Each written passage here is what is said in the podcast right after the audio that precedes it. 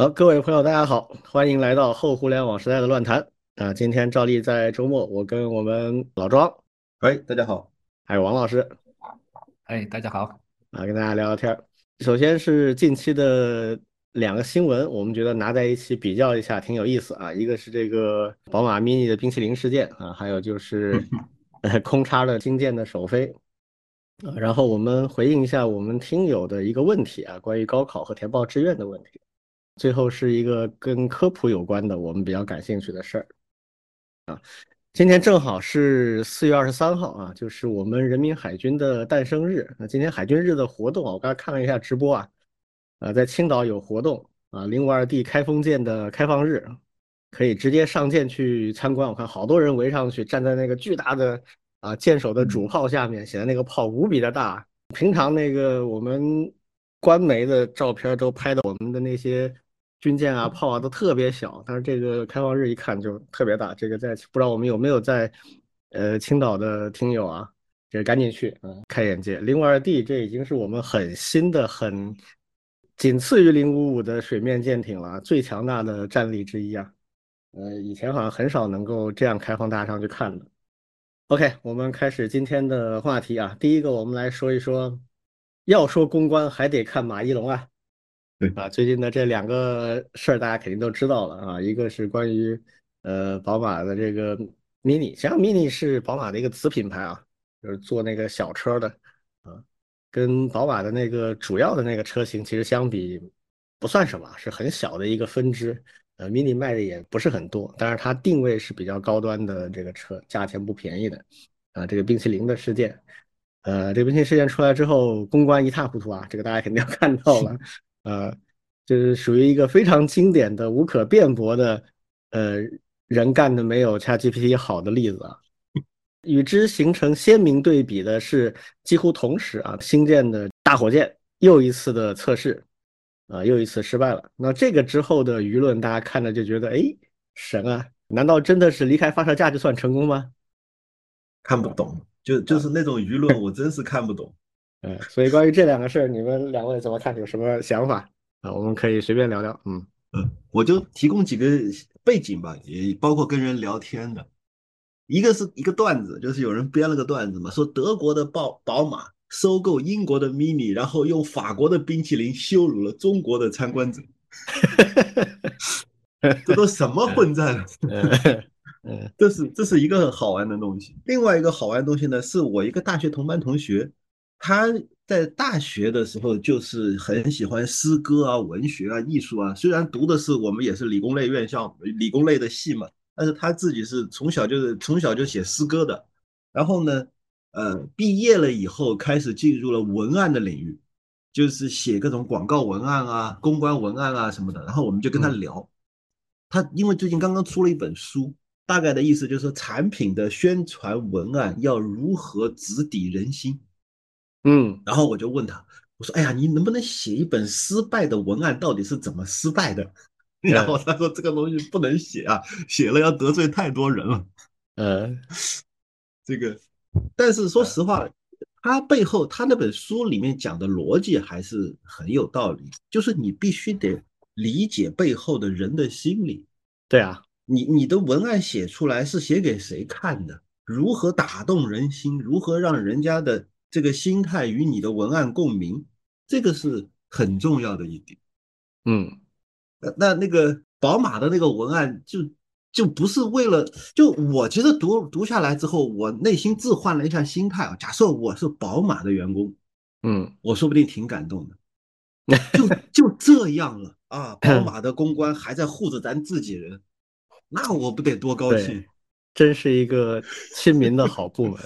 对呀，对呀，到最后了还在说，哎，你们不要为难我们小仙女。哎呀，那小仙女都感动哭了吧？嗯，就就是这种感觉，别的倒没什么好多评论的。嗯，我觉得这个事儿啊，就奇葩在哪里呢？就这俩小姑娘啊，她一下子踩了两条红线。嗯，一个在西方是绝对的爆炸式红线的，就是种族歧视。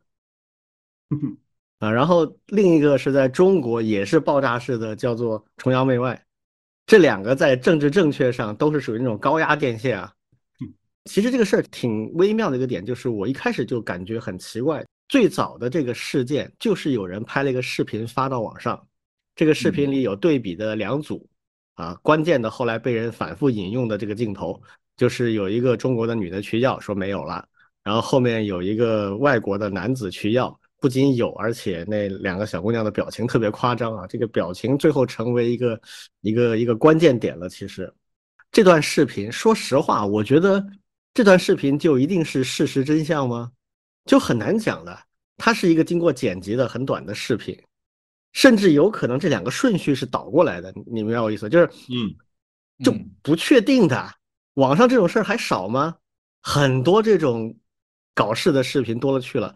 哎，这一次就没有什么自媒体也没有再去调查后面的事情了。然后那些官方媒体。报道本身就很少，而且报道都以传闻为主，都没有人去调查一下这件事情，去采访一下当事人，就大家都默认这个就是事实了，而且包括宝马自己也默认了。我有一段时间也管过我们原来那公司的公关部门，也跟他们学了点东西。有的时候公关他真的是不在乎事实的，他可能觉得去凹这个事实的争论，最后也未必有利啊。尽快的把这个事情平息是重要的。那好，那怎么去平息它呢？那这两个红线是不是在他们的公关部门看来是不能正面的去回应的？他一旦认了，说，哎，我确实是做这样的事情，那就会很危险。但问题是你不认也没办法，这个如果你既不去辩驳这个事实，你就认了这个事实了啊。然后呢，这两个关键的红线你又不敢认。那你就只能像现在这个两两份东西写的一样，顾左右而言他，就基本上就没什么内容。为什么我们会觉得 AI 写的那些比较好？我我个人认为写最好真的还是 ChatGPT 啊。另外我还看了这个阿里的那个也有一个版本，还有其他人也发过别的版本。嗯，比如阿里那个版本就很中规中矩，很套路的三段话就完了，就是认错道歉就没了。但是 ChatGPT 这个为什么我当时看了觉得很惊喜啊？他提出来说：“我再发放一批冰淇淋。”对，这个真的是我觉得让我对 ChatGPT 又有一些新的认识啊！啊，这个很厉害。这已经不是公关文案了，这已经是危机公关里面的非常好的招数了。对对对对对，就这个东西，它不是简单的模仿文本能做到的。对，它这个就比较玄妙了啊！这这确实厉害，是吧？呃，但是现在宝马的这个呢，给人感觉就真的是。就是说实话，不知道他们从哪儿找的这个公关的团队，而且很离谱的，第二个里边还有一个反问句啊，这 对你们就不能给他们一点宽容吗？我的天哪，这个，所以我我那天就在微博上转发了一下，然后评论了一句，就是看来这个公关这个领域啊，AI 替代率起码有百分之七八十，因为这是比较大的公司了，很多中小公司压根就没有公关部门了，以后请一个 ChatGPT 就可以了。够了，还还比一般的什么公关团队啊？对啊，他他远远超过平均水准了，就足以证明啊，对对，嗯呃。然后我我刚刚还看到，就这事儿出来之后，其他参加车展的厂商都笑疯了，赶紧开始大家也各自开始送冰淇淋啊。然后那天我就听老庄在说说，哎，这个好像也也很过分啊。果然这个 确实很过分，呃，据说是这个宝马就去抗议了，呃，抗议之后车展的这个主办。单位就发了公告啊，大家都不许把冰淇淋送进这个展馆，省得搞得乌烟瘴气啊。又是冰淇淋啦，又是在那里不看展会都去抢冰淇淋，然后一边吃着冰淇淋一边到到处乱摸啊，然后 这个 可能还有一堆的自媒体进去凑热闹啊。这些事儿，我觉得这个展会的方面也挺无辜的啊，就被这个宝马的这番，可能也不是宝马，就是下面的工作人员的这个骚操作，搞得整个车展就变味儿了。这个损失就不是那点冰淇淋的事儿了啊！好像是说宝马的股票跌了很多，对，跌了嗯，非常三个不知道五个点，呃，几十亿，十十几亿欧元的这个水平。对啊，这当初全拿来送冰淇淋都够了，送给全场的人都够了。这个事儿就上海这个车展还是挺有影响力的，就是在国际上挺有影响力。对，所以这个事儿出来之后，几乎同一时间就到英媒了，就到这个英语的媒体了。然后立马就引起反响，这个事儿我认为啊，不太可能是宝马官方的事情，这个几乎不可能。你看宝马刚刚老大跑这边来说，我们的家在中国，这就是从正常的商业逻辑，他不可能这么做的，只能说倒霉啊。我我其实那天在网上看到了另外一段视频，嗯，也是录制在现场的，也是那两个小姑娘在解释，嗯，就是一个人去问为什么没有，她后来解释说，哎，他就人家问他嘛，就为什么老外有。然后那个小姑娘的解释是说啊，因为他们呃，我们这边领冰淇淋是要用手机号注册的，而老外呢没有手机号，所以呢我们就让他们领了。其实我觉得这是一个很合理的解释。哎，为什么很合理呢？哎，因为老外都已经没手机号了，但是人家又远远的不远万里来趟中国，对吧？咱们让他领个冰淇淋怎么的？这其实是一种，我觉得是。相当自然的好客之道啊！我我就从善意的方式去理解。就是之前没领到的人，没领到的中国人，他是因为他没有注册 App 不符合标准，所以没领到吗？不是，还是你告诉他没有了？对，这个是另外的问题。这个问题主要在这里，就是你你公平一点嘛？不，我我我说的是，呃，我说的不是说对错问题，我是说对这件事情的解释。然后呢？在宝马后面的说法说这是我们自己的外籍工作人员，这我觉得反而是假的。这个不论真假，说出来都没人信。对，嗯，其实这事儿吧，我有另外一个想法，就是关于这个崇洋媚外这个事情，这是个很微妙的事情，挺复杂的。为什么啊？比如说，如果我们开一个会，这个会就是我们中国人做东。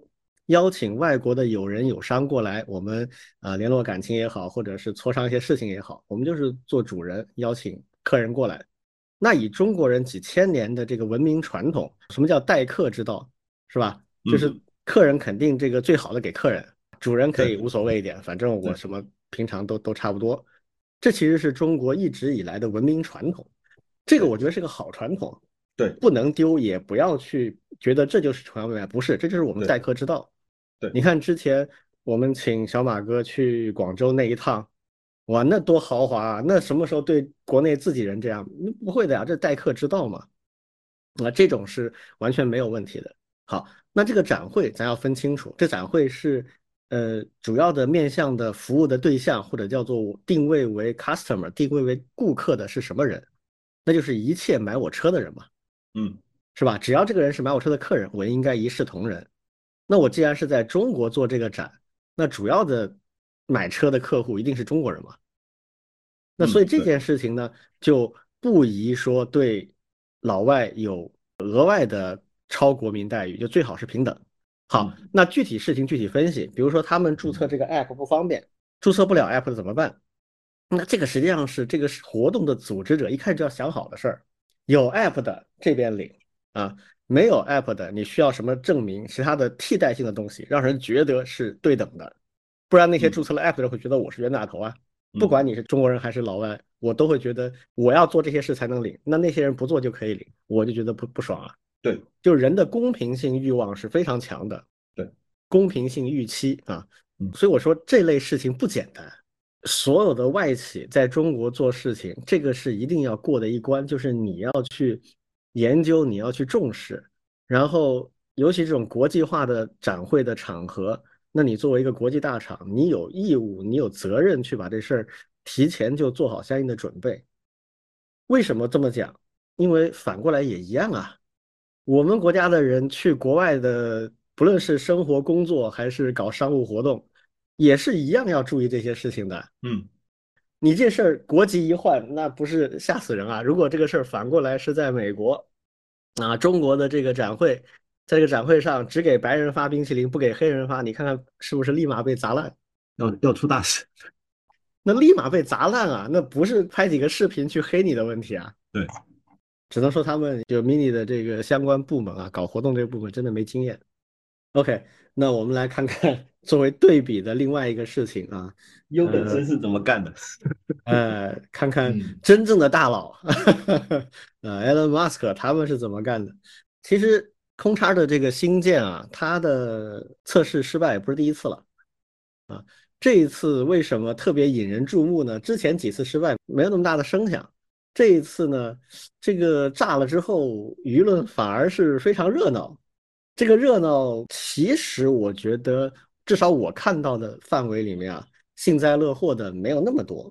是的，啊，大部分是在那儿吹这个失败，然后被下面人骂的事情。嗯，呃，实验失败之后，其实我个人感觉我不能百分之百确定，但是我看各方面的反应，我的第一感，我第一感跟很多人不一样的，就是我觉得其实 Elon Musk 为代表的空叉的一批人，甚至包括 NASA 的一批人，是压力挺大的。他们立刻出来做了一些表态，这种表态给我的感觉是在释放这种压力，或者在进一步的管控大家的期望值。啊，从准备发射到发射失败之后，呃，Elon Musk 有一系列的推啊，他就说，呃，今天是一个重要的夜晚啊，令人兴奋的夜晚，我们又往前迈进了一步啊。然后说，甚至还专门有一条说，对于这样一个有挑战的事情啊。我们不会幼稚到希望它一下就成功，啊！但是我们今天学到了很多东西。刚刚发射失败完成之后，大概一分钟，他就发了条推说 “Learn a lot tonight”，就是今晚学到了很多，就这么一句话。然后后面又发了一系列其他零零碎碎推，然后后面还删了一些。就反正，总之是他那天晚上是非常非常关注这个事情，然后呃也发了一系列解释的东西。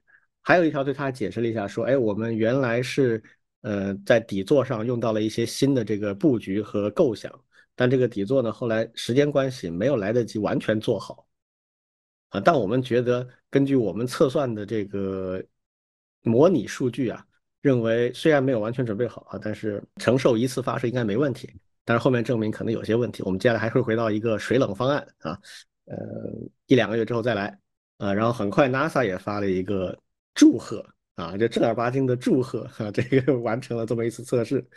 总的来说，他们的表态就还是就事论事和技术性的说明为主，但是很明显的在努力淡化这个失败的影响，因为这个成本还是非常高啊，这个一发大概几亿美金啊，也就是说他们不可能像以前打那些比较廉价的火箭那样，打个几十发都失败，然后最后摸出一条路来。这个路径在新建这个大家伙上面还是。虽然很有钱，但是还是有点肉疼的，啊，那回到国内的媒体就完全是另外一个景象了，就真的是让我非常叹为观止啊！啊，这个老张来跟我们说一说，行吧，我综述一下啊，呃，到底马斯克的这个星舰发射是成功还是失败这件事情，我们已经彻底困惑了啊，对，对，就非常有有意思，就中国人好像特别擅长就是。所谓的这个胜就是败，败就是胜，胜也是败，败也是胜，反正这种概念给他玩的嘞，非常的厉害。我们我们顺着时间线来，第一篇文章我看到的时候我就已经惊了。这篇文章是在马斯克这个星舰发射失败之后没多少分钟就发出来的，就刚刚史上最强星舰炸了，但我仍敬马斯克是条汉子。啊，我也这能算对？这里面有一句话是。呃，刚才什么什么发射了，然而又毫无意外的炸了。什么叫做毫无意外？他他竟然觉得这不是一个意外吗？连马斯克都觉得很意外，这个作者倒觉得不是意外，甚至认为这是一个计划之中的成功。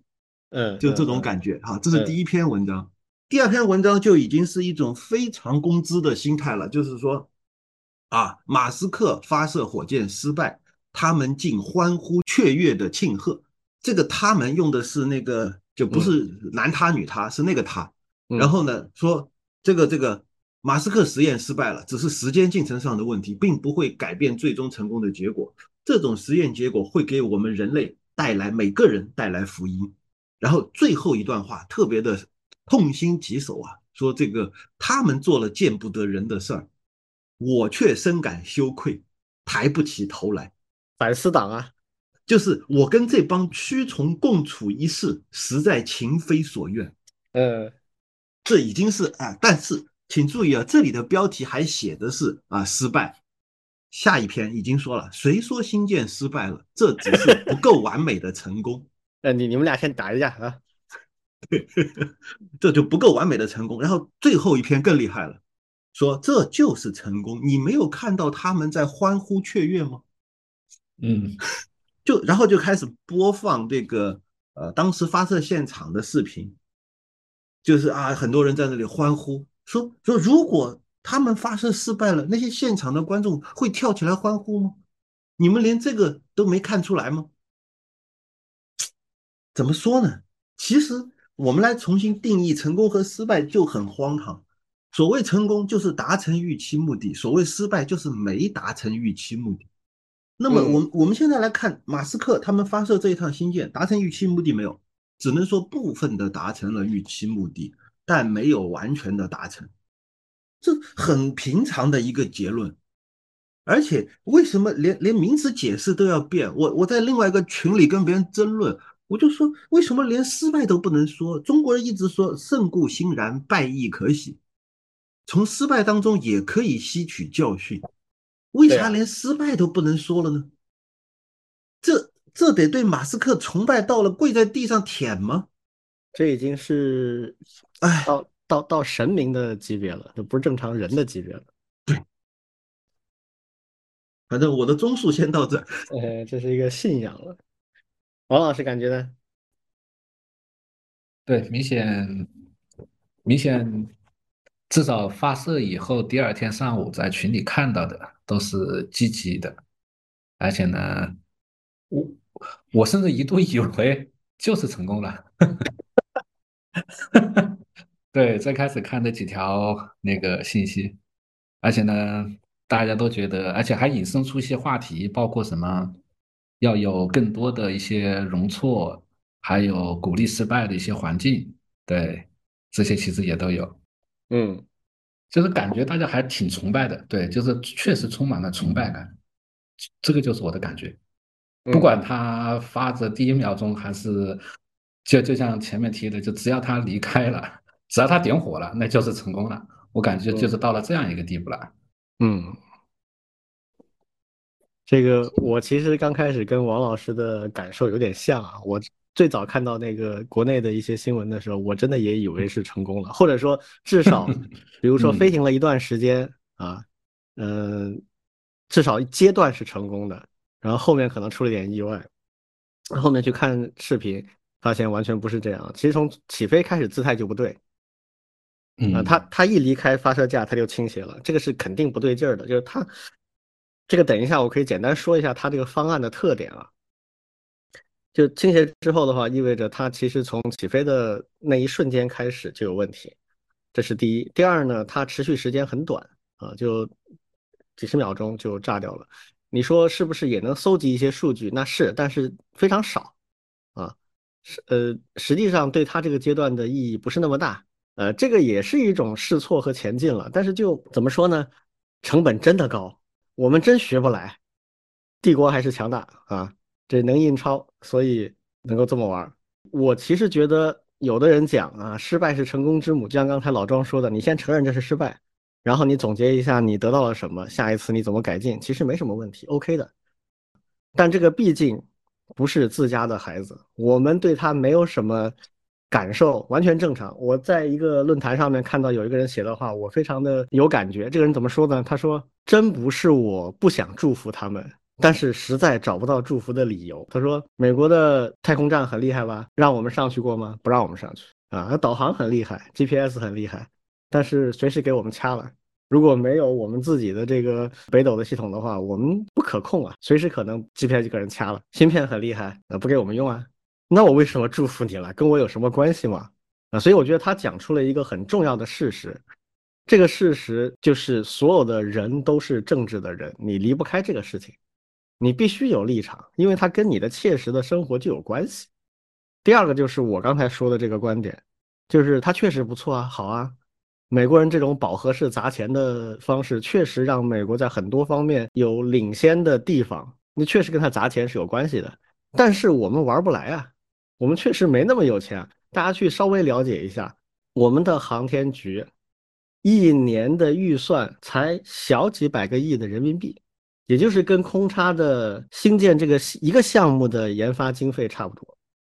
整个航天局啊，然后我们的航天局做了多少事情，大家自己也看到了，又是太空站，又是各种各样的卫星，一年五六十次的发射啊，全世界不是第一就是第二，连续这几年。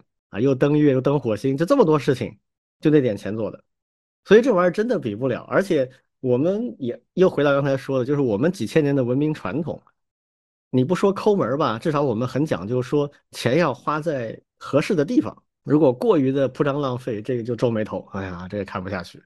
这东西很难改变。我怀疑，就算我们有印钱的实力了，也这种影响还是会很深远。说白了，就是我反正真的不太能理解为什么会有那种共情，共情到那种就是超凡的程度。啊，另外跟大家稍微解释一下，科普一下，其实。新建的这个方案啊，它是什么一个什么方案？它是在一个很巨大的底座上面捆了三十几个很大功率的发动机，就直接捆一块儿。所以你会看到它的底盘上面是好多个喷射口啊，就把它捆在一起，就好像是并联的一堆的这个喷射器啊，这样就相当于每一个的功率就叠加起来吧。其实也是之前老庄说的这种大力飞砖的模式，但这个模式不新鲜啊。五十年代，苏联人就搞过。苏联当时有一个计划叫 N one N 一，跟这个一模一样的方案，就是把当时啊苏联比较强大的一种推进器几十个捆在一起。这个方案的好处在于简单粗暴，它不用去设计那种复杂的构型啊，复杂的一级、二级这种一节推动完了扔掉，在下一级点火推动，就不用去考虑这些复杂的东西，就是一个足够大的一个。啊，它也不用去设计那种单发非常强大的推进器，不用，只要足够强大的几十个捆一块就行了。就是构型整个设计理念非常简单，但是它非常难的部分在于，你把这么大一堆炮仗捆在一起，它必须得非常精确的同时点火，同时产生推力。啊，如果它万一有一个地方没有推好的话，它可能整个受力就不平衡。你就必须用别的办法来去平衡它，所以它对整个这种控制的能力是要求非常高的。当年苏联是试验了十几次，没有一次成功，全部失败。空叉实际上是用现代化的控制技术，啊，已经五六十年之后了，发展这么多年的电子控制技术，然后去尝试一个完全老的方案。所以这个方案是不是一定不成功呢？也不好说啊。那个时候实验证明。那个年代的技术不足以驾驭这么一个想法，现在是不是就可以了呢？其实是非常未知的。我听说我们的航天口的人的态度是很开放的，就是让你试啊，如果成功了，咱们来抄，呃 呃，你你来交学费啊，我们穷，我们交不起这学费，那就等着看你的。呃，但是大家普遍表示不是特别乐观，这个难度是挺高的。这个方案本身也谈不上有多么的创新或者怎么的。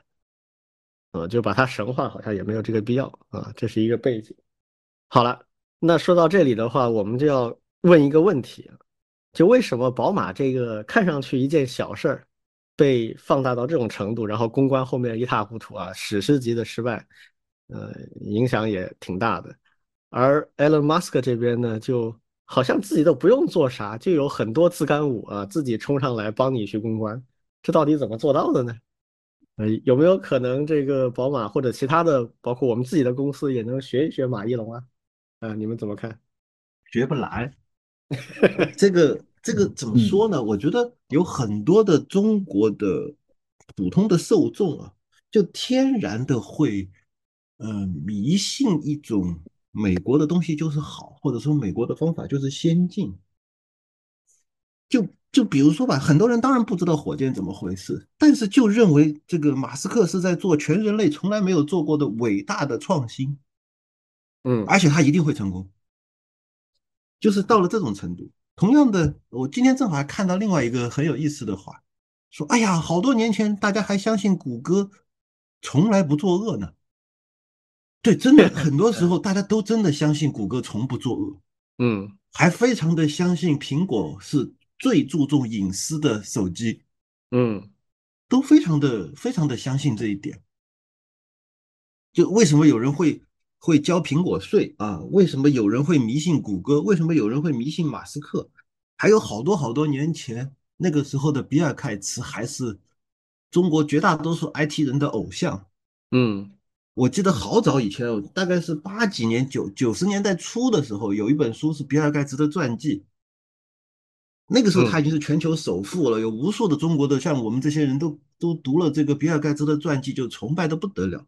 嗯，这其实是一系列，是他的粉丝。对，这是一系列。当然，我们再补一句啊，比尔盖茨，我现在还崇拜他啊。对的，是的，他挺是挺牛的。呃，对。但是，但是这一系列的崇拜背后的本质，都是一种远远的看，越看越漂亮的这种心态。嗯，就因为我们很多情况我们不了解，我们也不知道那么多的细节，我们也不去打听非常多的内幕。我们在远远的听说了一个传奇故事，而且非常的美国梦的那种故事。这背后的一个一个的传奇故事，都会让我们觉得哇，这些人好厉害，他们早晚会把最厉害的事情在他们那边做成。嗯，是这种原因。嗯，其实我觉得这事儿美国人看的比我们清楚，毕竟这套路数就是他们发明的，也运作了大几十年，很熟练。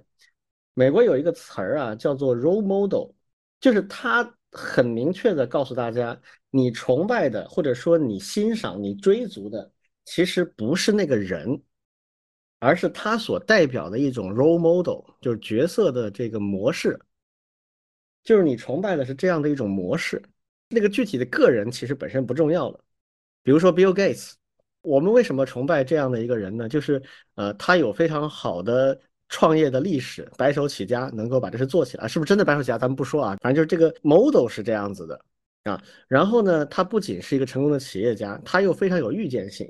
他老早以前写的那个什么，呃，信息高速公路的那本书叫啥名字的？我不记得了，八九十年代写的。他说未来每个人都会有一部电脑，然后电脑可以连上网，然后所有的人可以在网上连成一体啊，真的确实是非常有预见性的。等我们看到这本书的时候，他说的事情已经成真了，那我当然觉得他很牛逼，啊，一个成功的创业者、企业家，又非常的有科技上的预见性，然后还会写程序啊。他经常骂这个 Steve Jobs 不会写程序嘛，对吧？作为我们写程序的人来说，哎，就觉得呃非常好。其实，所以史蒂夫·乔布斯是产品经理的偶像啊，对。嗯嗯，但其实但其实斯蒂夫·乔布斯也不是产品经理，我们之前说过，对，呃，他他实际上是一个 product picker，一个挑选者啊，就他识货，他眼光特别好。就是所谓的 role model 呢，是人们造出来的一种特征的集合体，然后把它安在一个鲜活的真实的人身上。如果你没有这个人，你只是描述那些特征，那别人就觉得很抽象嘛，然后也喜欢不起来。当他被安到一个人身上，这个人。用他的言行以及被包装之后的言行，充分的去展现了这些特征，那么你就很容易去喜欢他。这种喜欢呢，呃，从正面意义上来讲的话，也会激励你去走向这个方向，努力的方向。也许我做不到啊，但是我可以很接近这个方向，让我自己变得更成熟完美，这都是好的。那不好的呢，就是当这种尊敬和欣赏变成一种盲目的崇拜。甚至是迷信的时候，那就很夸张、很搞笑。反正这股风潮没完，下回又再出个新的，反正崇拜呗。所以这是个历史现象。我个人认为啊，就是从我们那个年代，我们的成长的阶段是九几年到零几年这样一个阶段，那个阶段确实是我们相对非常弱啊。然后美国确实非常非常的光环，所以我们很多东西学它，很多东西尊敬和崇拜它，我觉得都是完全正常的。但是有一些人呢，他的判断相对比较容易受到迷惑。我最近看到有一个人的一个评论非常有意思，他说有一些人就是这样，几个凡是，嗯，比如说凡是美国人强的就吹，凡是美国人弱的就无视，凡是中国人强的就怀疑，凡是中国人弱的就喷，挺好，非常生动，对吧？嗯，做人就这样，嗯，我觉得现在这个。新建的这个事情已经超出了我刚才说的这个体系了，已经开始是凡是美国人弱的也吹，直接把它吹成强的。人家功力也在涨嘛。嗯，简单说吧，希望我们的听友有这样的事实分辨能力。而且说实话，我觉得 SpaceX 真的非常优秀啊，也确实很厉害。但是失败就失败嘛，没什么好不认的。我。有钱就是牛逼，我容忍得了很多次失败。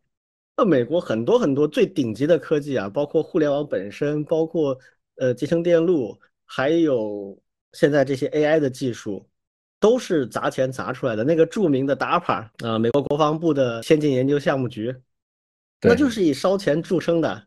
他立项然后政府投一笔钱给他，不追求成果的，就是 DARPA 的研究标准是钱用完为止。你批多少钱，我用完为止，成果是怎么样的，你不能够强行要求我。DARPA 自己的标准从一级到九级，九级是可以交付产业部门去继续就生产进行细化研究，是最成熟的级别。DARPA 绝大部分的项目到六和七、五和六就停止了，就离产业的那个还一半的距离，那就这样烧啊，那很多东西就这么烧出来的，这是它的强项，我们得认。但这个确实学不来啊，而且咱也没办法去共情、去羡慕他，跟我没什么关系，说不定以后还会来整我，也就这样啊。我们站在人类的角度关注这个事情。好，那关于这个话题，我们就先这样啊。啊，第二个话题是我们有听友在我们的听友群里面问的一个问题，啊，我不知道是他自己啊，还是他的熟悉的亲戚或者是朋友，可能今年要高考，所以问了一个关于高考志愿填报的问题，啊，他的原问题是这样说的啊，就是如何在城市学校专业中取舍，啊，这是一个经典问题啊，这个问题是很多人问过的，我知道每年都会被人问这个问题，比如说是选择北京、上海的二幺幺。还是东北的九八五，其他这个问题问的已经很凡尔赛了啊，就是起点是二幺幺了啊，那有些人可能都不是这样了，都都要考虑的是，我是勉强能上一个北京、上海的普通的一本，啊，还是说一个相对差点的地方的非常好的九八五啊，就这种更极端的选择都很常见。如果优先考虑城市。比如这样比较好的一线城市，又很担心毕业的时候是不是有些专业很难就业，也就是专业好像又很重要啊。然后具体到计算机类的专业，各个学校五花八门的专业类别要用什么样的原则，这个没有说的特别清楚。但是我猜想啊，可能是因为我们各个大专院校的挂名为计算机类的专业差异其实非常大。这个前两天我还在跟王老师说这个事情。啊，同样叫计算机系，它实质上可能是计算机应用，可能是计算机系统，啊，可能计算机科学，计算机科学少，我几乎没见到计算机科学系，啊，可能是软件，可能是软件工程，这都不一样，啊，所以很容易让人迷糊。那我们今天就呃这位听友的问题来说说我们几个人的观点啊，我们王老师一直是高等教育的体系内的这个参与者，呃。老庄去年刚刚成功的把他儿子送进大学，对，呃，我我也是大专院校的子弟出身的，我还跟我老爷子他们那个学校啊，也是某著名九八五的学校啊，呃，他们我老爷子的关系啊，我有一段时间跟他们的招生办的人还挺熟，所以我们可以提供一些我们的参考意见啊，供大家参考。但是提前说明一点啊，就是高考的选择真的是人生当中最重大的选择之一。而且不同的人真的会有很大的区别，我们绝对不敢说我们的经验就能帮到每一个人，所以仅供参考啊。最后你还是要自己去判断。OK，这个事儿你们两位怎么看？我们家的情况可能不太可以作为参考经验，特别特别奇怪的事情，我可以聊一下，看看看看能不能总结点出啥？估计总结不出什么来。就我们家，我儿子在上海，我们家在上海嘛。然后很早我们就家里面其实以前带他出国旅游啊，什么去各种学校看看啊，都看过，去过澳大利亚，去过加拿大，去过去过日本。然后旅游的时候有时候就会有意思的就问他，说：“哎，这个地方怎么样啊？要不要以后来这边读大学啊？”不要，从一开始就非常坚决，哪儿都不去，就喜欢上海。宅特征，对，而且而且就宅到什么程度呢？就是。呃，之前的上海不是有一段时间的疫情封了两个月嘛？嗯，大家不都憋坏了嘛？后来一旦解封之后，就问他说：“哎，要不要下楼去散散步？”没必要，封的正好。对，就就在被封的那两个月期间，他就几乎就没有什么情绪不适，什么。这个焦躁什么的，反正就待在他房间里就挺好，也不想出门。解封了可以下去散步了，也不想出门。上大学了就在上海好了，为什么要去其他地方？在上海多好，就这种感觉。所以第一个选择就很简单，就是上海的高校，任何高校就从上往下排，就是从录取分数线从上往下排就行了。反正有哪有有什么读什么。嗯，这是这，所以这个就没有什么参考，就这个也是一种模式啊。嗯，第二个就很有意思，就是呃，我儿子就就比较逆反，他不是一个，就说我和我和他妈妈都是理工科的，所以呢，他就强烈的不喜欢任何理工类的专业。嗯，就就是类似于说，对，就类似于就说你们你们以这个为行业为职业，我就不要。没意思，我完全无法想象出我将来做工程师的样子，完全无法想象出我将来做软件、做编程的样子，我没兴趣。那我我就问他，我说那你想象成啥来呢？后来他想来想去呢，这三个领域还算有兴趣。第一个领域呢是这个当老师，然后他说，其实他这个想象我觉得很有意思。他的意思是说，呃，因为工作都很无聊，任何工作都很无聊。那么当老师呢，至少每三四年还能换一批学生，所以这个会比较有意思。啊，就是当老师也超无聊，我觉得。对呀，尤其是重复的上那一个系列的课。对啊，对啊。但是他的他对有聊无聊的判断嘛，这是他当初高二高三的时候的一个想法。对，第二个有兴趣的是法律。啊，第三个有兴趣的是心理学，觉得琢磨琢磨人比较有意思。OK，嗯，最后呃选来选去，当然也跟自己的考分有关，最后进了这个华东政法，然后学了民商法，嗯，走了法律，那还不错，那得偿所愿，也算是他喜欢的内容。对，嗯，但是你说这种有参考价值吗？我觉得很难。就就这里面唯一有参考价值的就是一个孩子他在想象他将来怎么工作，嗯，或者他在想象我将来如果去了那个职业，我会变成什么样子。嗯，可能不同的，就从你的兴趣爱好出发，从你的专，从你想象当中的专业，不是真正的专业怎么样？当然最好，我我最推荐的就是，如果如果一个孩子不那么别扭的话，愿意跟不同职业的人聊聊天，看看他们工作到底是啥样，然后你想想看，呃，我要是变成那样的一个人，我是不是有兴趣？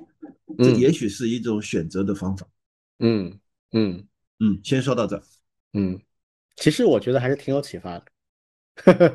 嗯，就是我其实个人，这也是我个人一贯的观点，就是，呃，你选择的专业还真得是你喜欢的，因为这专业你可能要干几十年。嗯，但反过来呢，又不能太是你的兴趣所在，因为这你真的很喜欢的兴趣，成为工作之后，你反而可能不喜欢了。嗯，比如说我没事喜欢打打游戏，如果我成为一个职业的游戏玩家，我可能就痛恨死他了，反而使我人生的乐趣少了。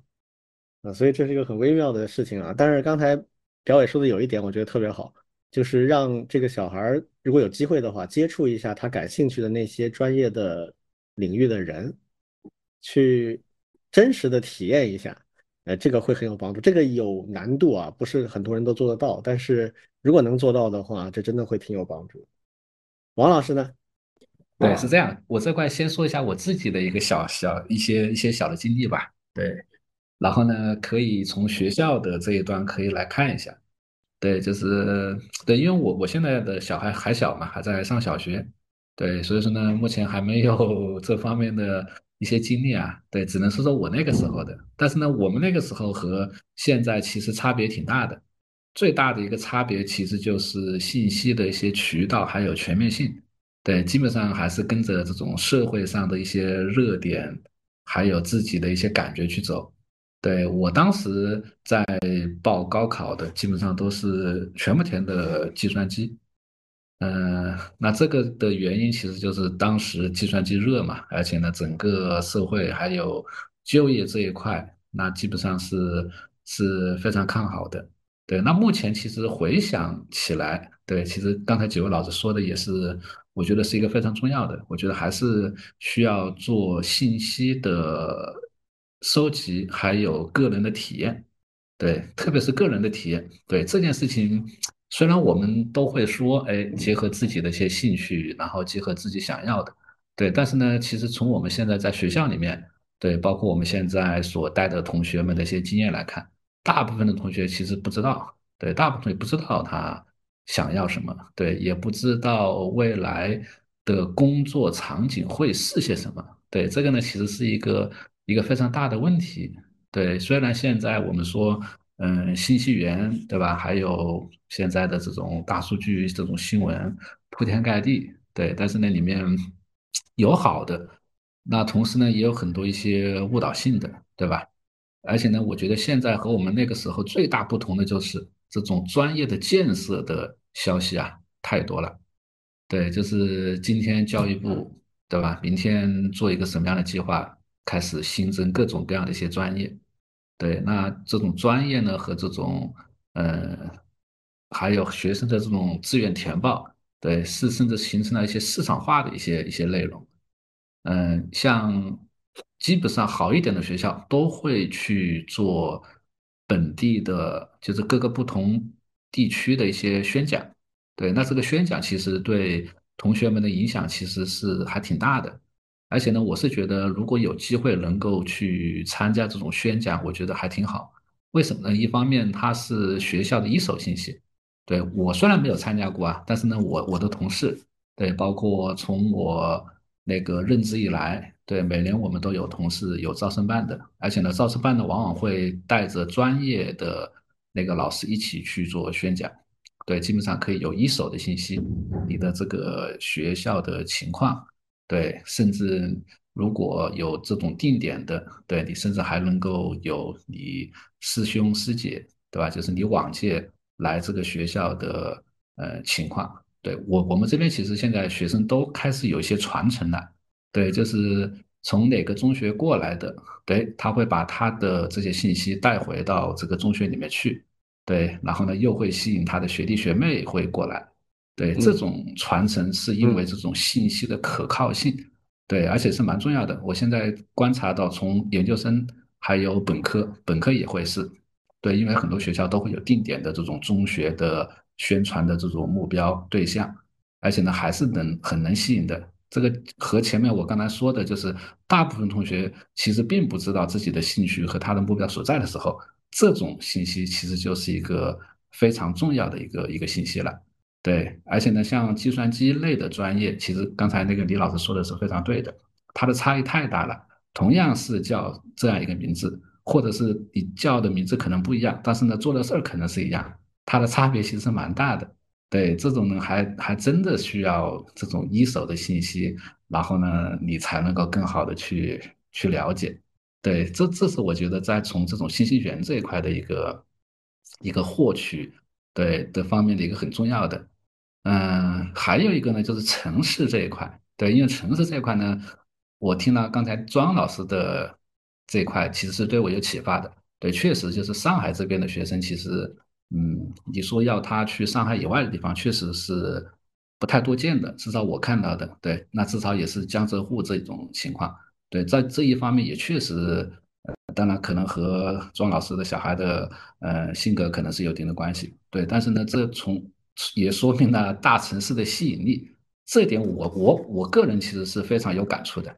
对，因为我也是从湖北对吧，武汉那边过来的。对，那当时在此之前我也去过北京这些地方。对，但是呢，当我来到上海这样一个地方的时候，对，那确实对我的这种整个的一种吸引力，对，以及我在这边读书工作以后的整个感受，差别还是蛮大的。对，所以说我自己其实是非常推荐这种大城市的经历。对，因为学那个读书是一个非常重要的一个机会，就是让你能够在一个大城市有一个相对长的时间去做体验。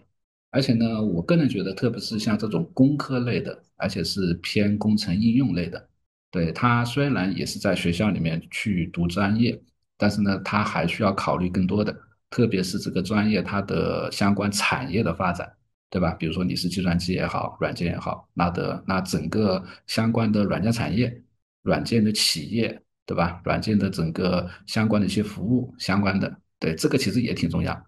我个人其实对大城市的学习其实是非常推崇的，对，不仅仅是因为我当时从武汉来到上海这样一个地方以后，整个环境还有它的整个呃产业对我的这种冲击和影响特别大，还有一个是我觉得就是你在一个城市学习，对。你不仅仅是在那个学校学习，其实还会和这个学校相关的专业相关的一些产业，比如说我们是搞计算机软件的，对，那就是这个城市的公司、企业还有产业，还有它的甚至它的国际化都会有帮助。对，因为我们读书其实还是最重要目标，其实还是为了就业。对，那你如果能够在读书期间就能够提早去接触这种就业市场的一些信息，包括实习，对，特别是实习，对这件事情是我觉得是这种大城市和呃中部、西部城市一个非常不一样的地方，而且呢，这种体验我觉得在读书期间也是一个非常重要的，对，特别是像计算机类的这样一个一个关系啊，嗯。对，我我就先说这些吧。嗯，刚才我们老庄跟王老师都说了一下自己的一些感受啊，呃，比较有意思的就是我我想起来，我小时候跟表伟的儿子是正好相反。我家里在武汉嘛，而且我是在武汉的一个这个大学的家庭长大的，所以我当时高中毕业的时候的唯一的想法就是，只要不是武汉，哪都行。嗯嗯，这个性格差别非常大，说实话。嗯，对啊，这就完全看不同的人。就我当时就说，哎呦，我实在是不想在武汉了，我一定要出去看一下。因为大家要理解啊，就是我们几个人那个年代，说实话，北京、上海跟中国其他的城市那个落差还是非常大的，就相当于是一下子跳跃性的差异。在今天其实还好啊，像今天武汉已经是准一线的城市。呃，你说跟北京、上海有没有差距？有，但是没有那么大啊。而且这几年，像武汉啊、成都啊、长沙、啊、重庆啊啊这些地方的一些科技产业也发展的挺快的。啊，前些年那个武汉啊，那个斗鱼在武汉啊，就是做直播的，目前国内直播的这个应该算是头部企业了。那个是总部是在武汉的，然后几大家啊，什么阿里啊，呃。等等，在武汉都有挺大的一个研发基地，所以这个时候它能提供的东西已经差距没那么大了。但在我们那个年代，真的差别巨大啊！那个时候我觉得我一定要出去看看。当时我首选是北京，但是我没有那么争气啊，参加奥数嘛，就没有再进一步。然后那个时候清华、北大这些特别牛逼啊，就是像我们那种已经到了奥数的，就接近，我就差一步进国家集训队嘛，就这。清华说可以给你一个 offer，但是不能挑专业，你只能去我选定的十来个专业，什么数学啦、物理啦这样的一些，啊，我就很不开心啊。交大就可以随便挑专业，那那我就知道上海，但最后我发现上海比北京更适合我啊，毕竟在武汉长大的，气候啊，还有一些人文的东西啊，我还是比较偏南方一点。嗯，深有感触。对，王老师跟我经历一样，都是武汉到上海。所以有的时候人生的命运是很难预估的啊，你也只能尽量在当时做到最好就行了，后面还是得随机应变，而且也永远没有如果啊。OK，我我具体回应一下咱们这位听友的几个问题吧。首先是关于城市、学校、专业中的取舍这个问题，其实我个人认为啊，没有唯一的答案。这个东西套用一句俗语叫做“缺啥补啥”，就是跟你的出身有关系。比如说，你已经是一个一二线城市出生长大的人，啊，比如你家就在北京、上海、广州，或者杭州、武汉这种准一线的，那其实我觉得你在选择当中，城市所占的比重就没有那么大了。那反之，如果你是一个四五线城市，那在这个取舍当中，可能城市占的比重就非常大。所以我的总结就叫缺啥补啥，啊。而且对你人生影响很大，这个城市、学校、专业这三个维度影响都挺大的。呃，但是我个人的观点啊，就是因为你虽说高考一锤子买卖，但是并不代表你之后的人生就只有一条路了。这个时候很可能，如果你原来城市，比如说是四五线城市，那你可能城市占的比重就会是最大的一个，因为你先要实现你的生活环境的变革。然后学校和专业，你还有机会，比如说你可以在考研的时候再来一次嘛。当你已经去到像北京、上海、武汉这样的大专院校扎堆儿的地方，你本科好好努努力，转系、转校、考研，都是你未来可以去调整的。所以在这个时候，如果你原来的城市不是这些一线、准一线城市，那你可能首先要考虑的就真的就是城市。这是我个人观点啊，仅供参考。所以缺啥补啥。还有一个因素啊，你的出身除了你的所处的生活的城市以外，还有一个很重要的出身就是你的经济环境、你的经济条件。啊，这个事儿很现实啊，但是咱不得不谈啊，因为抛开这个的话很多事情就很虚了啊。如果你的家境很好，衣食无忧，这个家境很好不一定在大城市啊，可能在四五线城市有一点自己的产业，也不是很大富大贵，但真的衣食无忧。养你个半辈子没什么问题，说难听点就是经得起折腾。那这个时候呢，兴趣所占的比重在你的选择当中就非常高。你首先要满足的是你的兴趣，为什么？当你做一件你很有兴趣的事情，你愿意在上面投入，你的主观能动性很强，那你的成功概率就比别人高。那你选什么专业，你只要是你喜欢的，你进去就更有希望比别人做得好。现在的这个社会本质上还是一个卷的社会啊，是一个竞争的社会，啊，我们以前专门讨论过卷这个话题。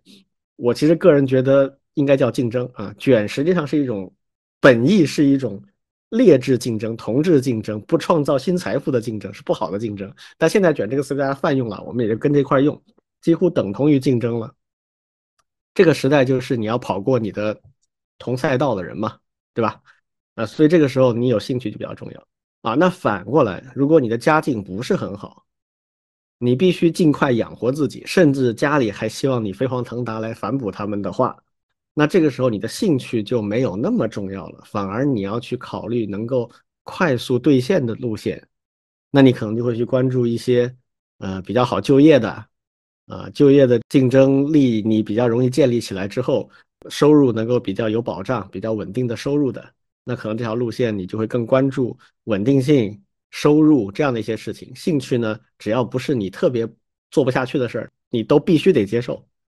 总结下来，我个人认为啊，就是还是要看你自己的条件。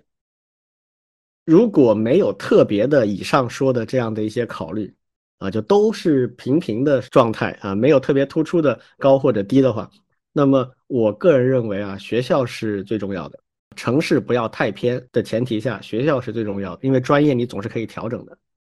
城市和专业这两个东西，就是在你的框架之内，你可以去做一些取舍。比如说北京、上海的二幺幺还是东北的九八五，我个人其实觉得二幺幺和九八五的区别没有那么大啊，就至少对于本科生来讲，区别没有那么大啊。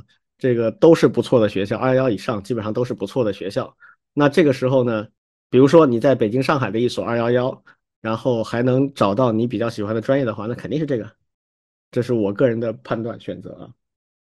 好，第二个就是专业的难就业啊，你只要不是选特别偏门的专业，这个就业的难度都一样啊，都一样难。即使是像什么大家认为的比较火的计算机的这种，其实就业环境也就那样，这几年都不会特别的好啊，这是一个总的趋势。所以这个问题现在操心也没用。还是找一个你自己比较喜欢又能学好的一个专业啊，更重要。关键是跑赢你周围的同赛道的人。最后一个是关于计算机啊，计算机类的呢，我也有一些个人偏好啊，仅供参考。名字叫计算机的专业，它的实际内容是有几个大的不同的赛道的啊。一个是偏计算机的应用的赛道，这个赛道没什么太大技术含量，它教你的都是一些你自学就能学会的东西，比如说一些计算机的操作啊。啊，一些工具型的东西，这个可能会得罪很多人啊，我不管了，这是我个人的判断。所以这一类呢，基本上竞争力不强啊。呃，另外一些就是计算机科学和软件啊，这个呢相对来讲是比较有用的啊，这些专业是 OK 的。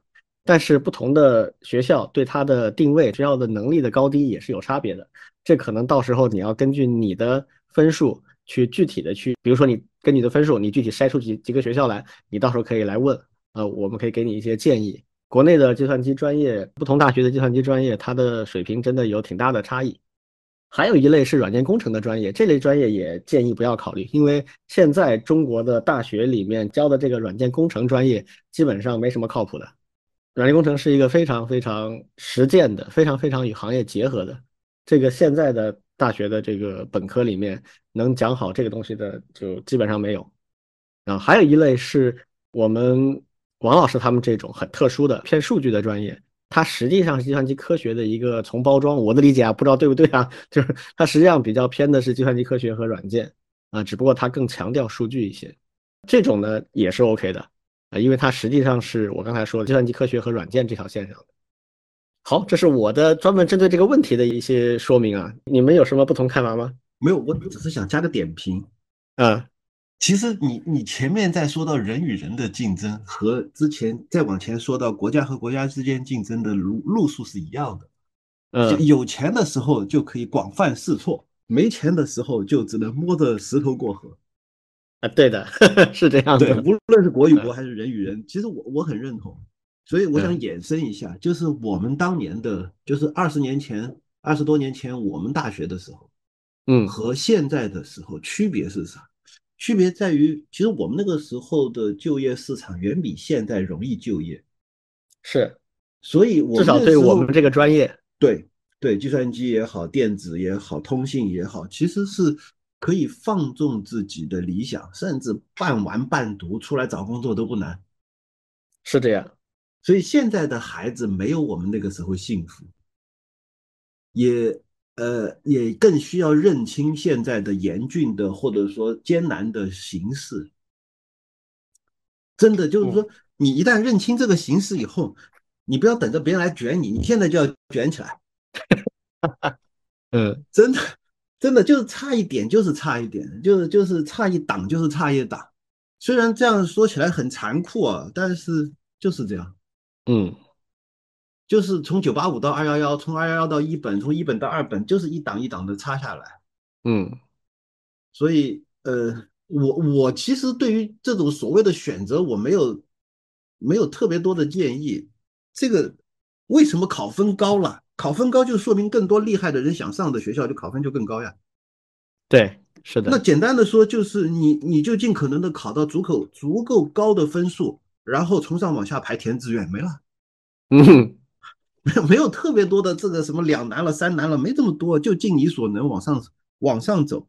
然后在这个过程当中，每一步都尽可。那你刚才说的，不好意思打断一下，就是那你刚才说这个，实际上还是就是学校在你的选择当中应该是最重要的。对啊，嗯，就是根据你的考分选你能上的最好的学校。对啊，就这样。我我我再给个思路啊，就是就是学科和专业这件事情。对，就是其实我相信大家在报学校的时候，其实都会看各种各样的一些排名，对不对？刚才其实我们在提的九八五、二幺幺，其实就是一个排名。对，然后呢，还有很多学科的一些排名，什么计算机的一些排名，然后呢，什么经济学的一些排名，很多。嗯，对，其实这几年开始，对国家其实本身还在推一个事情，其实就是呃一流专业、一流学科建设。对，那其实已经有第一轮、第二轮的一些名单了。对他做这件事情，其实是大大扩大了，就是我们认为的好学校的范围。对，就是这种专业和学科呀，就不是仅仅在我们老提的二幺幺、九八五这些学校里面。对，一些普通的学校也有非常好的一些专业。对，这个呢，其实是给大家提供了一个很好的指引，就是。如果你确实有明确的兴趣爱好的时候，其实你是可以考虑这些普通的一些学校，对，因为这些学校它往往都会把全校的资源都会集中在这一些少数的重要学科的建设方面，而且呢，它后面的一些就业呀这方面其实也是一个一个挺好的，对我觉得这个可以给大家提供一个指引。第二个还可以给大家提供一个指引是什么呢？就是以我们自己在学校的一些感受啊。就是现在去做专业上的调整，即便是你来到学校以后，这些机会其实是越来越大了。什么意思呢？就是现在学校里面不光是它会有各种各样的一些通识课，那像华师大其实它有非常完整、详尽的一些一些通识课，你可以有很多的选择。第二个呢，它还有很多的一些跨专业之间的一些选修，甚至就是跨专业的。一些计划，就是你来了以后，你也可以通过参加一些考试，可以对你的专业做变更。包括你读了第一年大一以后，也可以去做这个事儿。对，因为现在国家还在推一些什么拔尖基地、拔尖班的培养。对，那这些呢，往往都会从全校去做筛选。对，就是你来了以后，你只要有想呃转专业的，你你你都可以去去去报，而且他报他不是说考你的那个专业性的知识，还是你的基础的一些数学、语文呀、外语的这些基本的东西，还有面试，面试也是挺重要的。对，他会看你是不是适合这个拔尖专业的。对，特别是越来越像公司跳槽。对的。而且呢，我是感觉现在这些活动这种机制啊越来越多了，对，然后呢，你你是可以改变的，对，就是这是另外一个方面，就是你也不用说你呃不小心或者是有一个你不喜欢的专业你就怎么样了，对你你可以大胆的去尝试，对，还是有调整的机会的，对，这是我我我感觉，当然还是那确实那总的来说就是你需要你实实力硬嘛。因为跨专业也是非常非常竞争激烈的，对，甚至在上海还有不光是有跨专业，它还有跨学校，就是你即便他有那个跨校生的，你你即便在一个普通学校，你甚至还有机会去二幺幺、九八五这样的，但是它的竞争是非常非常激烈的。对这些信息呢，就是如果大家可以的话，也多去了解一下，可以，嗯，应该是可以帮到大家的，嗯。王老师说的这一种，我个人觉得啊，比较适合那种非常优秀但是高考没考好的人。比如说你基本素质啊、综合素养都非常好，但是高考没考好，那你可以找一个你看中的学校或者看中的城市，你先去，然后就跟这个在公司跳槽一样，再找机会往前走。啊，像刚才。呃，王老师提到的上海的一些高校，可能别的城市也有啊，但我们不太了解。啊，有这样的重新选择的机会，那这个其实就是跟选秀一样了，你得优秀啊。嗯，如果这步你达不到的话，那至少还有考研啊，还有其他的这种类似的机会。我上次在微博看到一个人发的微博，我很有感触啊。他说他是一个是西南部山村里的孩子。就靠自己的努力，还有国家的一些政策，先进了一个二本，然后考了一个一本的研究生，然后去了是清华还是北大的读博士，一个女孩子，厉害。她说这也是很厉害的。对啊，但你说他从刚开始的时候多优秀，不可能的。呃，这个山区里出来的孩子，他自己再优秀，他那个教学条件，他整个教学资源肯定好不到哪去。就是靠一步一个脚印走出来的，所以他的总结就是读书真的有用，呵 呵就非常热血的一个故事。那所以，呃，我觉得还是就是不断的努力吧，这个总还是有机会的。OK，高考就今年确实现在已经四月底了，快要五月份了，所以高考也临近了啊。我们还是祝愿今年参加高考的所有的朋友们都能够顺利啊，都能够。那个流行语就是上岸啊，顺利上岸，找到自己合适的目标。嗯，从现在开始到参加高考，然后考完了这个填报志愿，肯定还有很多问题。呃，我们也很乐意就是给大家一些力所能及的帮助啊。大家有兴趣可以随时来在我们的节目下面留言，或者去问一些问题。好，那我们就来聊最后一个话题啊，就是关于科普啊。最近出了一个法。非常有意思啊，叫做《中华人民共和国科学技术普及法》啊，修正草案。其实法之前就有了，现在在修。啊，这个修的里面有一个很重要的一个点，是要设立一个国家级的科普的奖项。我们几位都对这个话题挺有兴趣的。其实说白了，咱们这个节目也是一个科普节目。嗯，对，是的。所以，我我们实际上也在身体力行的去尝试做一些科普。所以对这个话题还挺有兴趣的。那这个，呃，要不请王老师请我们说一说？对对对，我我先说啊，因为这件事情和我的关系还挺大的，和高校的老师关系也非常大的。对，那这个科普奖这件事情应该是四月中旬，它是正式公布的。呃，它的全文应该是关于公开征求《中华人民共和国科学技术普及法》意见的公告。对，那其实里面有一个，其实就是科普奖。对，那里面其实有几个要点，对我我稍微跟大家提一下。对，这这篇文章其实不长，如果大家有兴趣的话，可以那个去看一看。对，它里面其实最重要的就是国家把科普放在与科技创新同等重要的位置，对，这是它的最重要的部分，而且设立奖项，对，就意味着除了有我们国家现在已有的科技创新奖以外，还有科普奖，它把科普作为国家创新体系的重要组成部分，对，这是以前。嗯，即便提出，他也没有明确放到这样一个高度的一个地方。对，那为什么说对像我呀，还有我们学校挺重要的呢？对，因为那个学校，特别是高校，像我们刚才提的九八五、二幺幺，它学校发展的一个很大的一个导向，其实就是创新成果。对，那一提到什么科技创新成果，对，那我们基本上就知道什么自然科学呀，那个科技进步奖啊。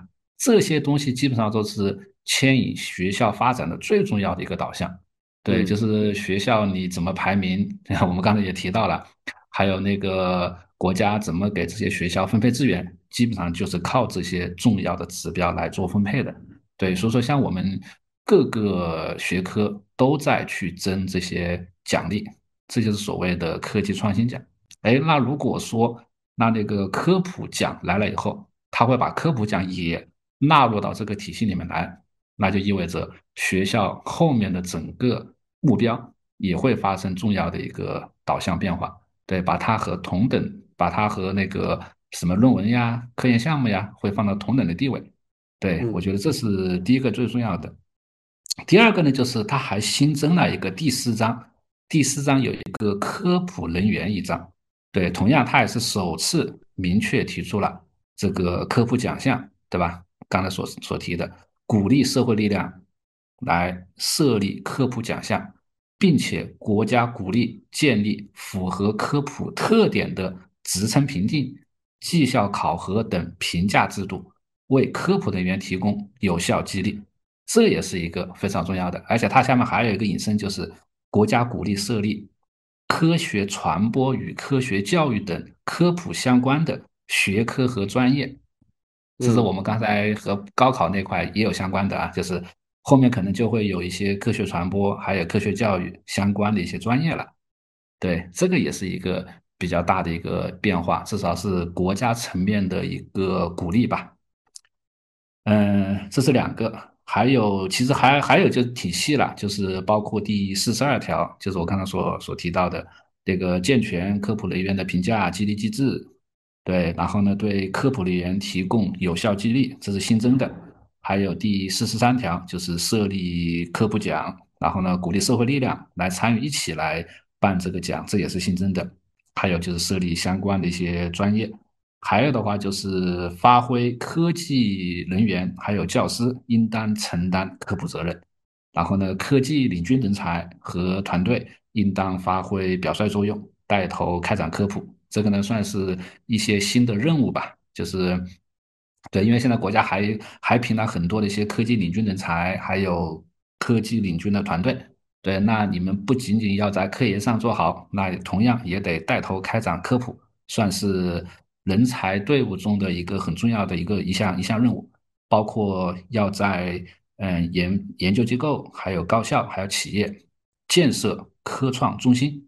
以及组织科创活动，对我我看下来感觉就是它还是一个非常系统的，对它不是一个简单的只是设一个奖，它有奖项，有人才，有考核评价，有那个已有体系的这种对接，还有专业人才的培养，还有学科建设，我感觉它是一个非常系统化的一件一件事情，应该也是嗯思考并且嗯大家形成。形成思考很久的一件事情，并且形成了一个共识，以非常呃重要的一份文件去去发布。对我感觉应该会比较非常大的能够带动接下来国内的这些科普的一些相关的一些工作。对，这是文件这一块的。对我我先说这些啊，嗯，确实，我个人感受啊，我可能没有王老师，因为他确实在这个体系里面啊。我从外围看的话。第一是觉得有点震惊的是，达到了这样的一个高度啊。呃科普之前对它的认知呢是相对比较普通的，啊，就是一个比较没有那么高的一个认知。但这一次从立法层面上，就像刚才王老师说的，非常体系化，不是随便喊喊口号，是真的要落地执行的。一般来讲，我们国家的政策执行啊，到立法这个层面，而且是里面涉及到相关的细则。刚才王老提到已经非常细致了，啊，设立的岗位、设立的这个评价标准啊，跟什么绩效挂钩啊，哪些相关的领域要设立什么样的一些机构单位。这就是已经非常具体的执行层面了。到这个执行层面，一般就可以看作是在导向、在政策方面早就已经不是问题了啊，已经到了具体执行了，就是它已经被验证过了。所以这件事情，我觉得影响应该是挺深远的。其中有一个点，我不知道大家记不记得，以前在节目当中我们也聊过这个话题。我当时就说，我们现在大专院校里面有一个问题，就是过于的重视科研而忽略教育，有点本末倒置了。嗯。而现在对这个事情的强调呢，我觉得是一定程度上在往回拨，因为科普这个词儿啊，其实它就是教育，而且是面向一般人的通识教育，其实就是科普。嗯，其实没有太大区别，这这两个提法啊，所以呃，他可能会更多的鼓励大学里面的那些喜欢教书育人。喜欢去教学生、喜欢去普及知识的这样的一批人找到用武之地。以前他们在那些不喜欢教书、啊不喜欢上课、喜欢埋头搞科研的那些人的竞争当中是绝对劣势。现在哎，给这类人了一个机会，而且这个机会我觉得是很重要的，是是对的。这种事情它的意义不比科研公关要弱。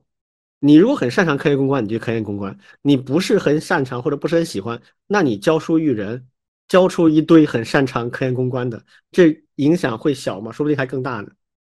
就一个是着眼于现在，一个是着眼于未来。年轻人是任何国家的未来，最后大家拼的是有科学头脑、有数字素养、有非常强的科研能力的这个人的基数。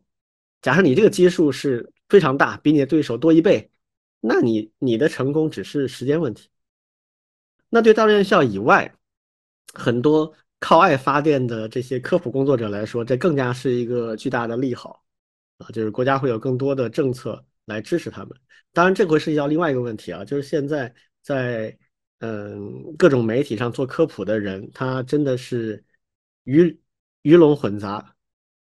啊，里面有真的数十年如一日靠爱发电的非常优秀的科普人，也有一些挂羊头卖狗肉的，甚至有一些呃比较恶劣的啊，就是搞媒体、搞舆论战的一些人啊，这个就必须得有办法去识别、去加以区分啊，这个是我的一些看法。老张呢？其实我我没想那么多。我我只是在回顾当年，就是其实我很早之所以会喜欢这种理工科啊，喜欢这些数学、物理、化学诸如此类的东西，其实跟当时我们看到的科普的书籍有很大的关系。嗯，就其实其实当年曾经热过一轮，对对，就是我们八九十年代。对我们小时候很注重这个东西的时候，包括我们最小的小时候，计算机从娃娃抓起，这其实也是一开始最早的计算机教育。然后最早的一堆科普，像那种叫什么叶永烈，还记得吧？啊，对对对对对，也是这种著名的写科幻加科普的作家。没错没错。然后他们还出了一些丛书，然后这些丛书其实给童年的我们带来了非常多的这个。想象的空间和乐趣，所以我我其实现在想聊的倒不是啊现在该怎么样，我只是在回顾童年，就小时候我看过些什么书，就就很有意思，然后希望以后这样的书会越来越多。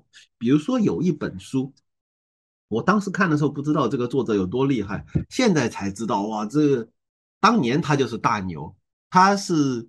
呃，中国科学院北京天文台的教授，中国天文学会的常务理事，然后呃是叫卞玉林教授，他当年就是在我小时候写过一本书，就叫做《星星离我们有多远》，就就很很普通的一个标题，讲的就是，哎，天上星星这么小，那么我们怎么知道它离我们有多远啊？然后就顺着这个疑问开始一点点的讲，最早开始讲三角测距法，然后讲这个再远一点讲这个叫什么？呃，新的测量标杆，就是同样的用几何的方法，我们能够找到的最远的标杆。然后说，哎，整个地球沿绕着太阳做公转，它两极相当于是三角的两个点。然后用这个能测多远？然后再往后再讲到这种红移，通过红移的方法，我们能够怎么样去计算这个距离等等？就是他顺着这个简简单单说我们要测量一个距离开始，一点点的往下讲，一点点的往下讲，然后讲很多故事，讲了历史上这个有有什么什么样的呃牛人啊，有古代的神话传说。啊，有有这种什么一个传奇故事，呃，又有最新的科学发现给我们带来什么启发？就是整个一本书只有一百多页，但是就给我留下非常深刻的印象。这是这是我最早对理工科产生兴趣的一本书。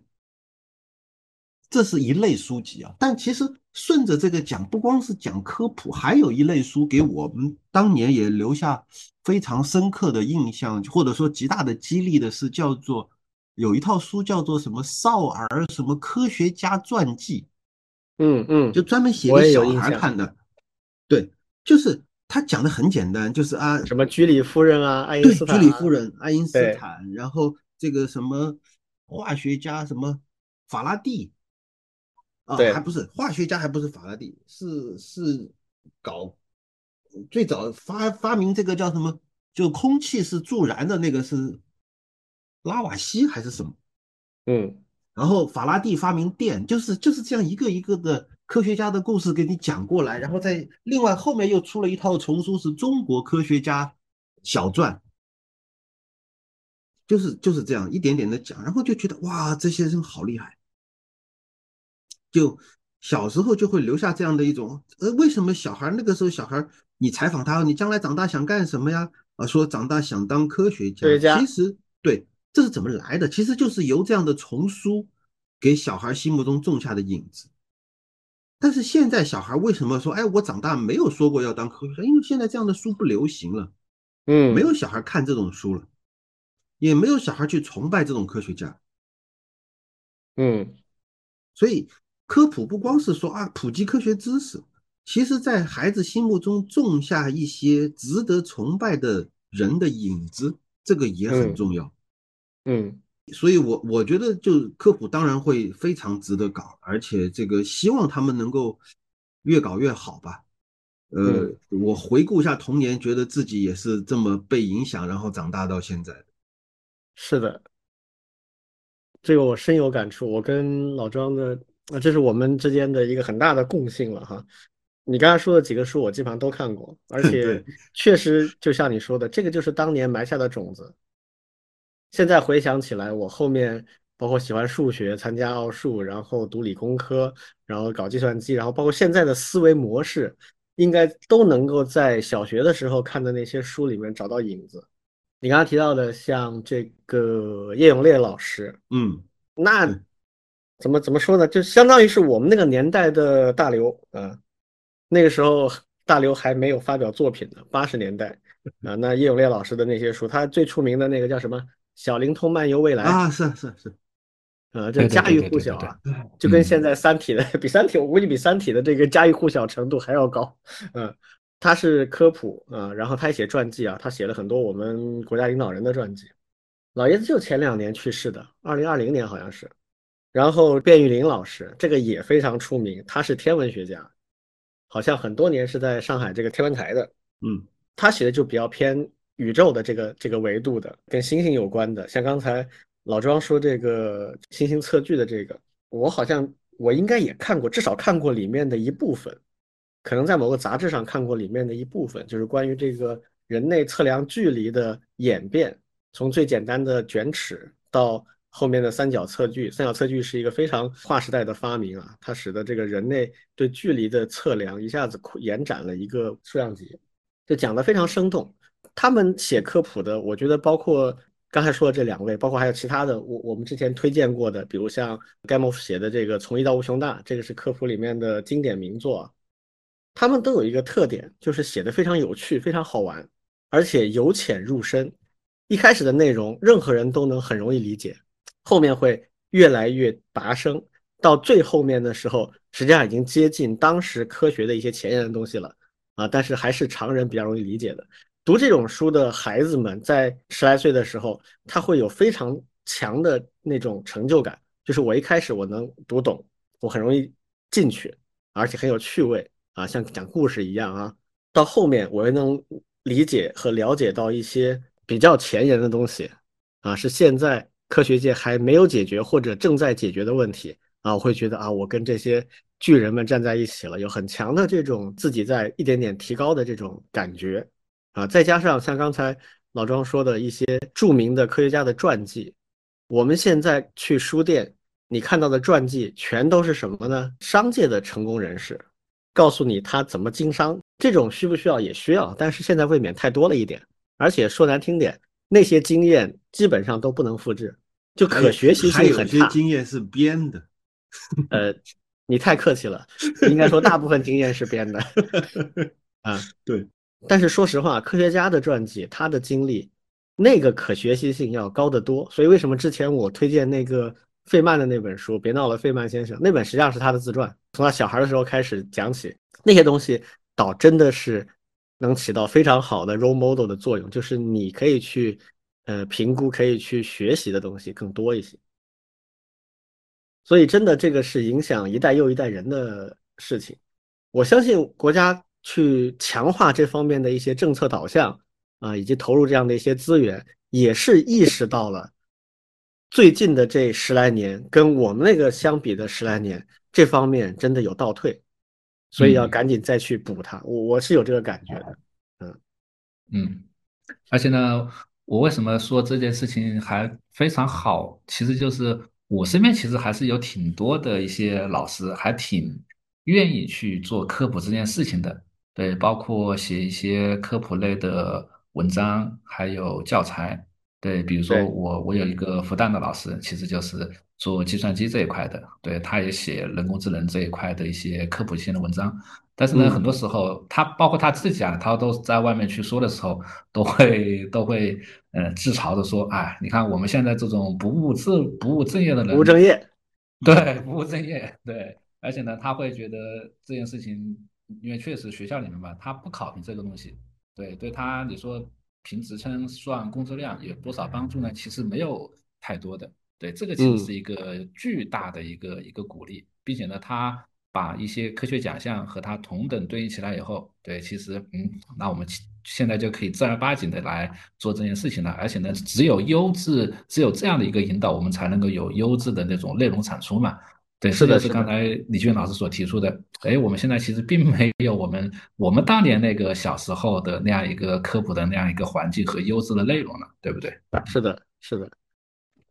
那些以后就不是不务正业了，以后这也是正业的一部分了，多好啊！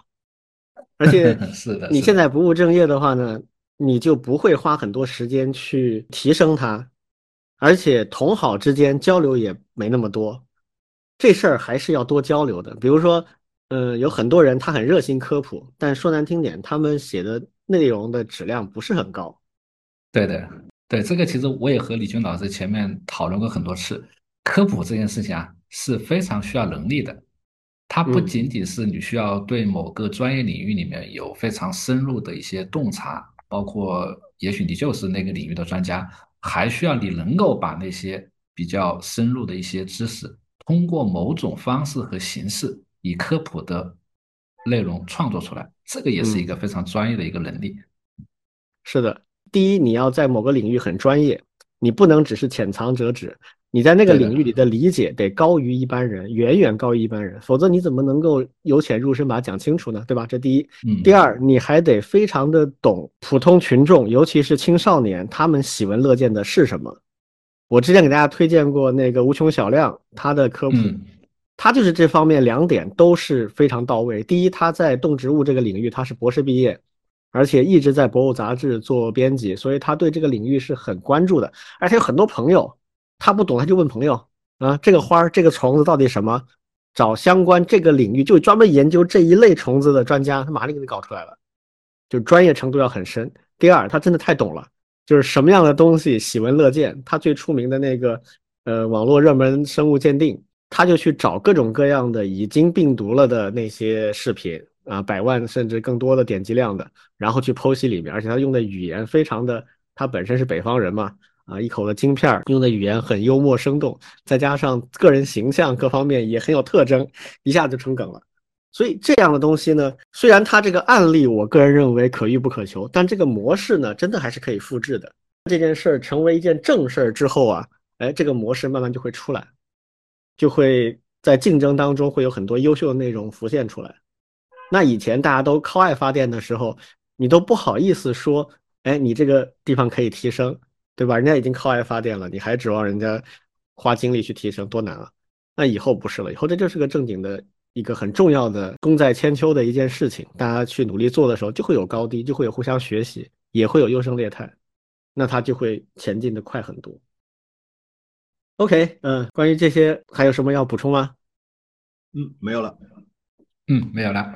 好，我们今天聊了三个话题啊，今天的节目就到这里啊，谢谢大家。好拜拜，谢谢，拜拜。